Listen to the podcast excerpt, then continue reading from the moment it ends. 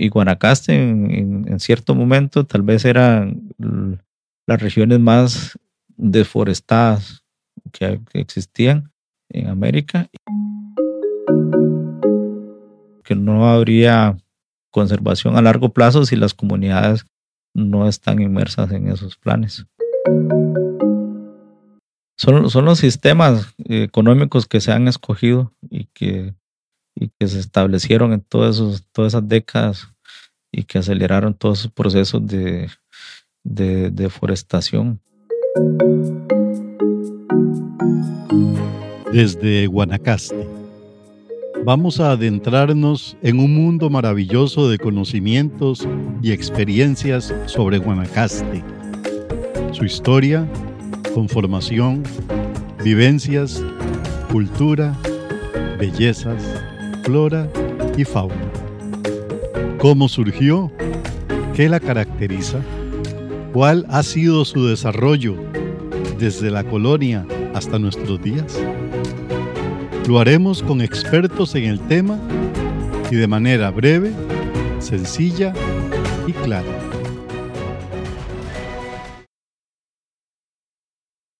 Desde Guanacaste, hoy con el licenciado Cristian Zúñiga Gutiérrez, con quien vamos a abordar el tema de áreas de conservación de Guanacaste.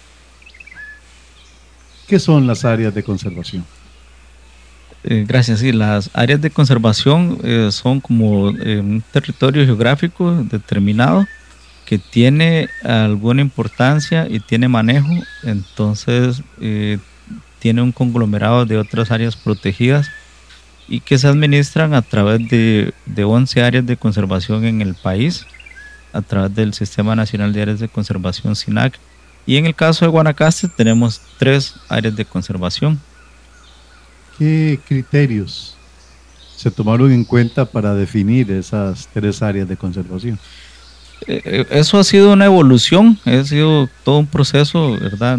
Tal vez no fue solamente conservar por conservar, sino que hay, que tomar, por ejemplo, alguna representatividad de un ecosistema. Por ejemplo, el bosque seco, que fue eh, uno de los, de los más dañados y que sufrió deforestación y pérdida de cobertura boscosa. Entonces eso encendió muchas alertas y, se derivó en, el inicio de parques nacionales y luego fue como todo un proceso hasta llegar a áreas de conservación porque se trabajaba independientemente cada parque nacional y venían siendo eh, básicamente islas. Al integrar el concepto de área de conservación, entonces se intentan interconectar todos esos ecosistemas para hacer una porción de terreno más grande, eh, protegido y que así la, eh, las especies eh, y los ecosistemas tengan más posibilidad de sobrevivir porque serían apoyados con, con los ecosistemas adyacentes. ¿Cuáles áreas de conservación tenemos en Guanacaste? En Guanacaste, empezando desde norte a, sur, tenemos el área de conservación Guanacaste, que viene desde, básicamente la, la, frontera con Nicaragua hasta Liberia, Guardia, y luego, eh, y bueno, por la cordillera también, ¿verdad?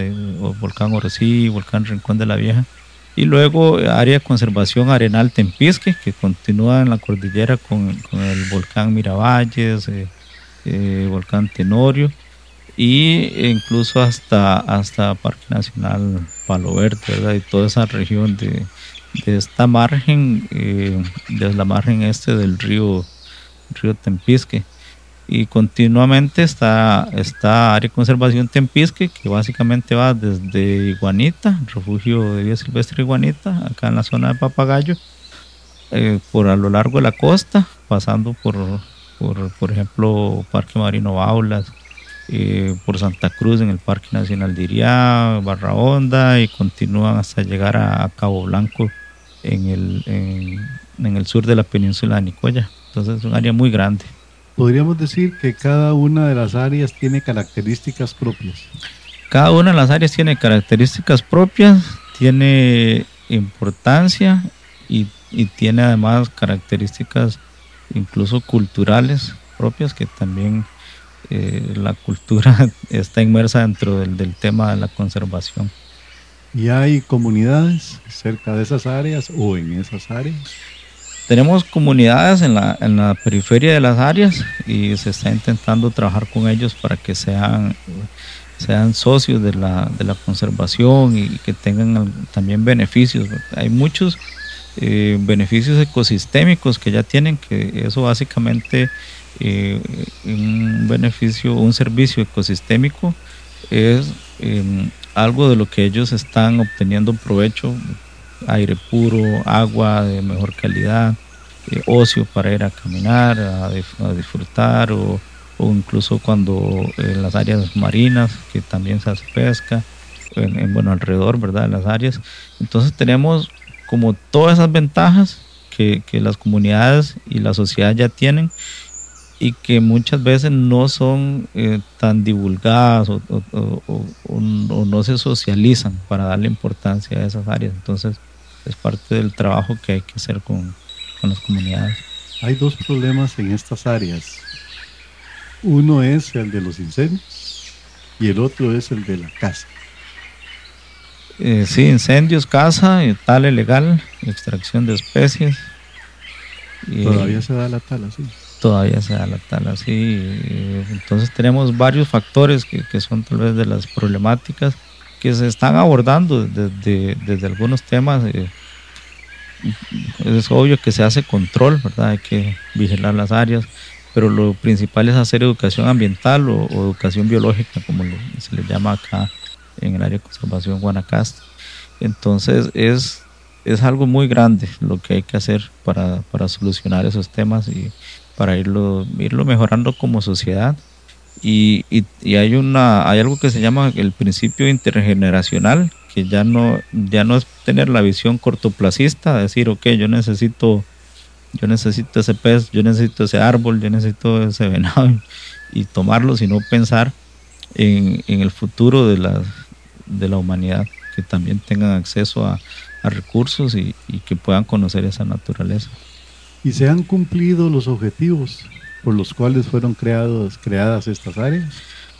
Sí se cumplen, sí se cumplen. Eh, hay bastante trabajo que, que, queda por hacer, pero en general se van cumpliendo porque las, las áreas tienen muchas problemáticas, pero también tienen muchos beneficios y eso hace que los funcionarios que están ahí eh, trabajen con mucha dedicación para, para poder solucionar y y no dejar eh, que, las áreas lleguen a un estado de, precarización y, darle ese valor eh, ecológico que tienen los sitios, porque esa es la base de, nuestra salud como sociedad y además Costa Rica es reconocido por, por ese trabajo tan fuerte en conservación. Y son áreas de conservación ricas en flora y fauna, claro. Sí, sí, hay que trabajar desde, desde lo pequeño. Muchas veces se conocen los animales más eh, carismáticos como las ballenas, los jaguares o, árboles muy grandes como el de Guanacaste o los que tienen floraciones muy impresionantes.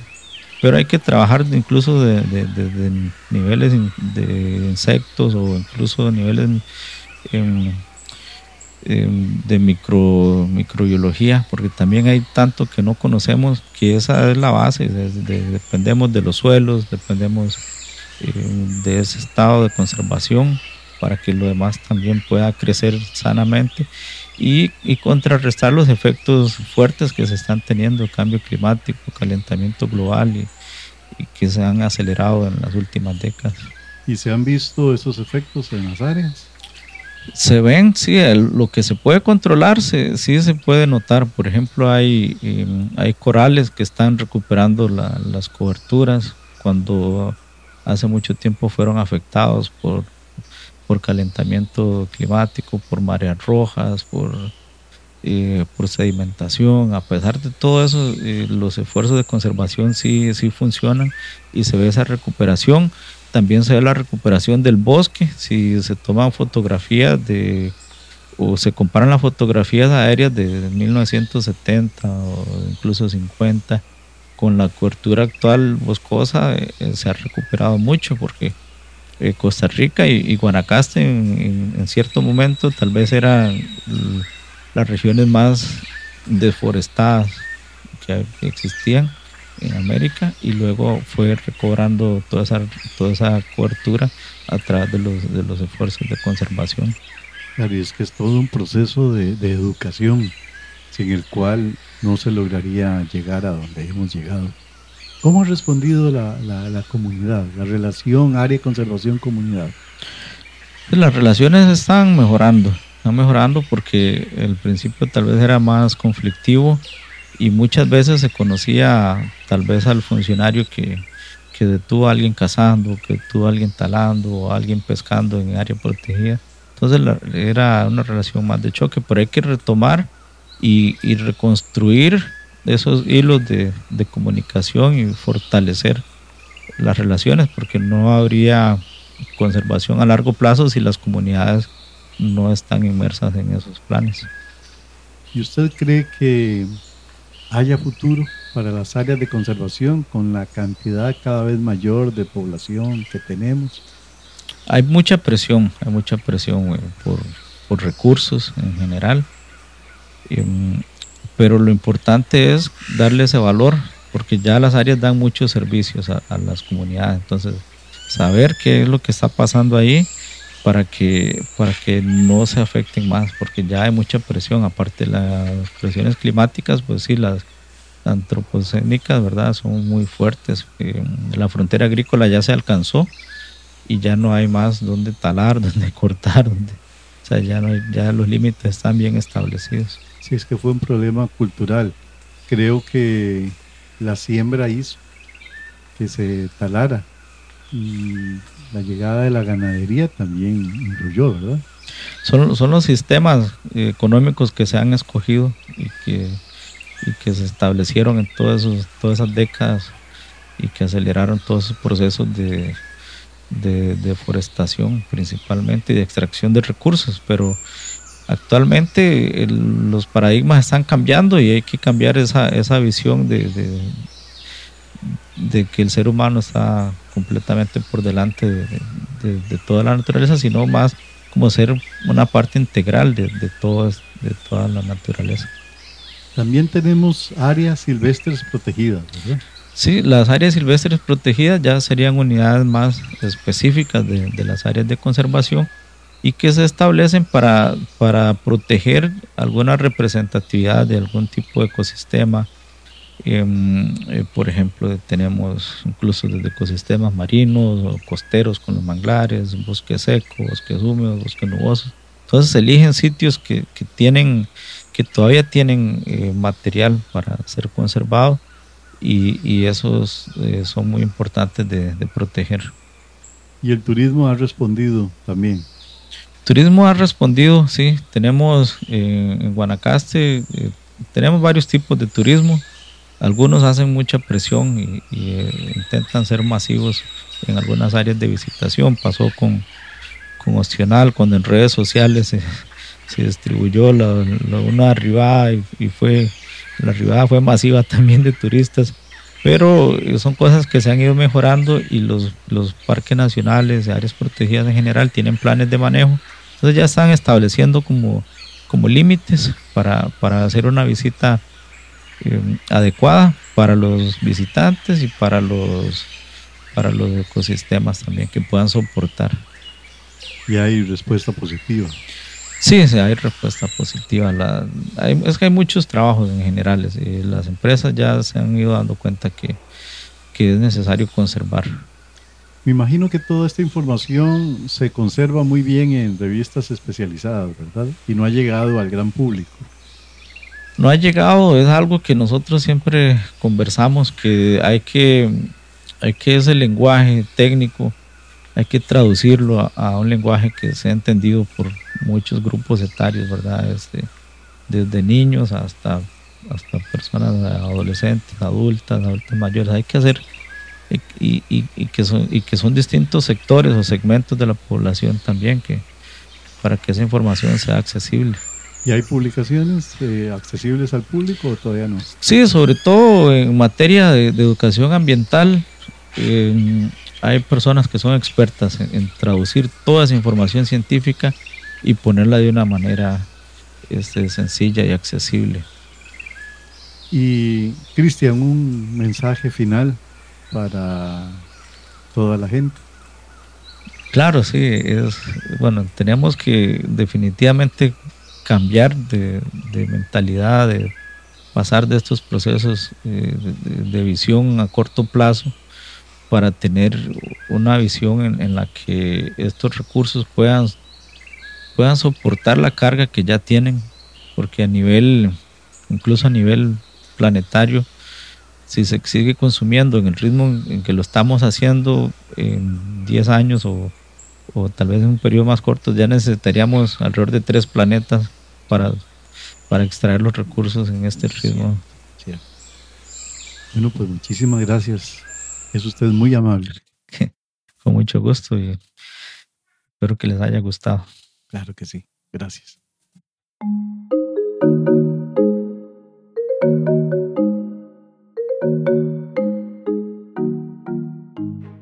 Desde Guanacaste, podcast moderado por Juan Santiago Quiroz Rodríguez, producido por Guanarecord Studio, con edición de audio por Rigoberto Carvajal y asistencia técnica de Erika Martínez y Harvey Di Marco.